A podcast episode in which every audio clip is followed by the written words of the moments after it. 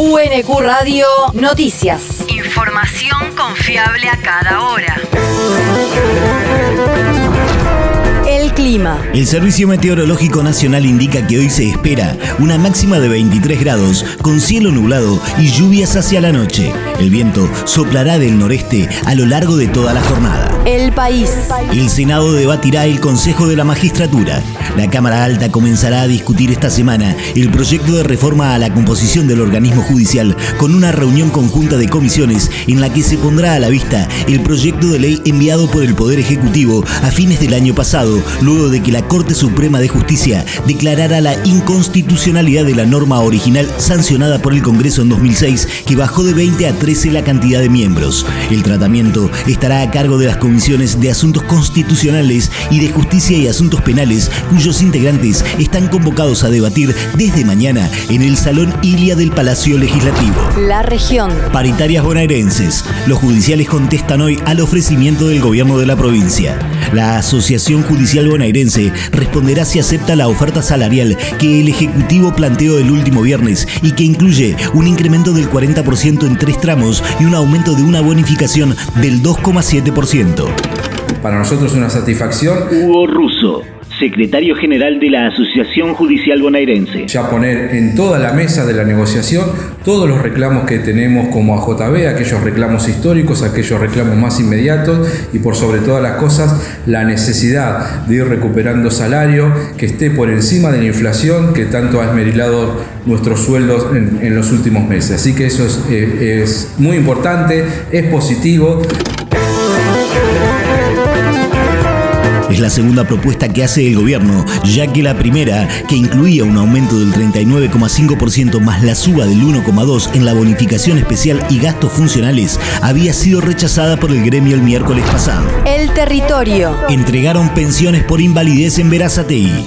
El intendente Juan José Musi y la diputada nacional Victoria Tolosa Paz participaron del acto por el que el municipio adhirió al Plan Integral para la Promoción y Protección de los Derechos de las Personas con Discapacidad en el ámbito local. En ese marco, se entregaron pensiones no contributivas por invalidez a 22 ciudadanos de Verazategui. El Plan Accesar tiene como objetivo optimizar la calidad de vida de las personas con discapacidad y adultos mayores y algunos de los servicios que se brindarán en el municipio son la cesión de pensiones no contributivas por invalidez y otras asignaciones económicas, prestaciones brindadas a través de programas como Incluir Salud y aquellos destinados a personas con discapacidad y la entrega del Certificado Único de Discapacidad. El mundo. Otro líder social asesinado en Colombia.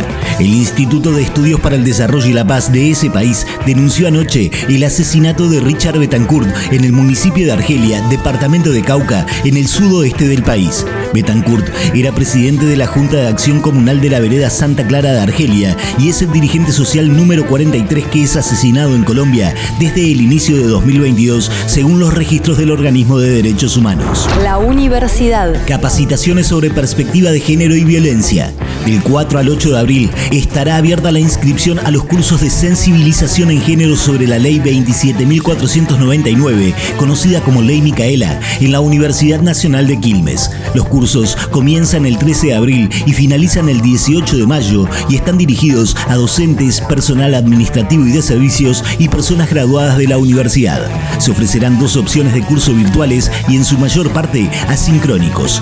Está organizado por el Programa Institucional de Género y Diversidad en conjunto con el Programa de Acción Institucional para la Prevención de la Violencia de Género. El deporte. Vuelve a Quilmes la carrera de Miguel.